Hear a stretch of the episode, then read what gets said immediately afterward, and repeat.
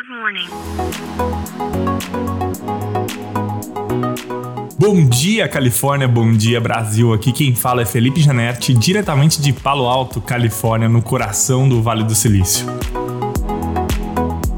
Hoje é quarta-feira, dia 23 de novembro de 2022. Carros autônomos entraram para a lista dos ameaças à segurança nacional aqui nos Estados Unidos. Bom, o que aconteceu foi o seguinte: alguns membros do legislativo americano submeteu um pedido para que os carros autônomos então entrassem para essa lista de segurança nacional, uma ameaça à segurança nacional americana. E por que isso? Existe uma preocupação, né, com todas essas empresas que já estão testando carros autônomos aqui nos Estados Unidos e principalmente aqui na Califórnia ou então mais especificamente aqui no Vale do Silício, que muitas das peças, né, os processadores ou peças desses veículos ou até mesmo algumas empresas que são donas desses veículos de testes que ficam mapeando as ruas, constantemente a gente sai nas ruas ou nas estradas aqui e a gente vê esses carros de testes que estão autorizados pelo governo andando pelas ruas e mapeando informações das cidades, das estradas, da das casas, enfim, de tudo que tem ao redor, transformando esses carros cada vez mais e mais e mais inteligentes com mais informações. E a preocupação é que, como grande parte dessas empresas ou peças que compõem esses veículos são chineses, que isso poderia ser um, entre aspas, cavalo de Troia, fecha aspas, para a segurança nacional. A preocupação é que esses dados estejam sendo coletados e de alguma forma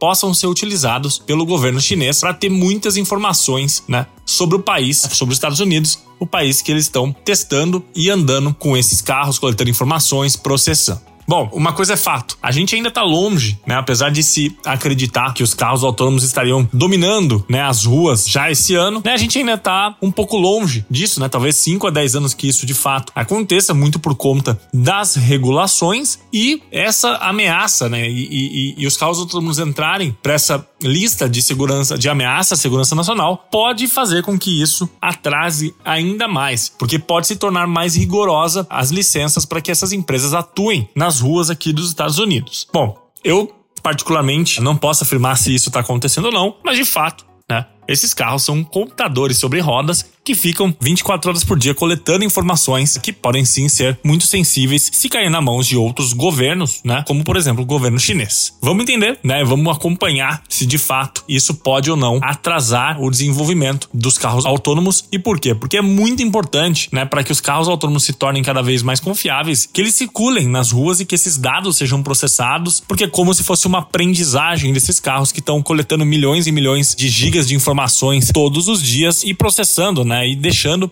o computador, a inteligência artificial por trás disso, mais e mais inteligente. E se for mais restrito, né? O teste por conta dessa ameaça, pode ser que talvez a gente demore ainda mais para ver esses carros andando livremente aqui pelas ruas dos Estados Unidos e de outros lugares do mundo.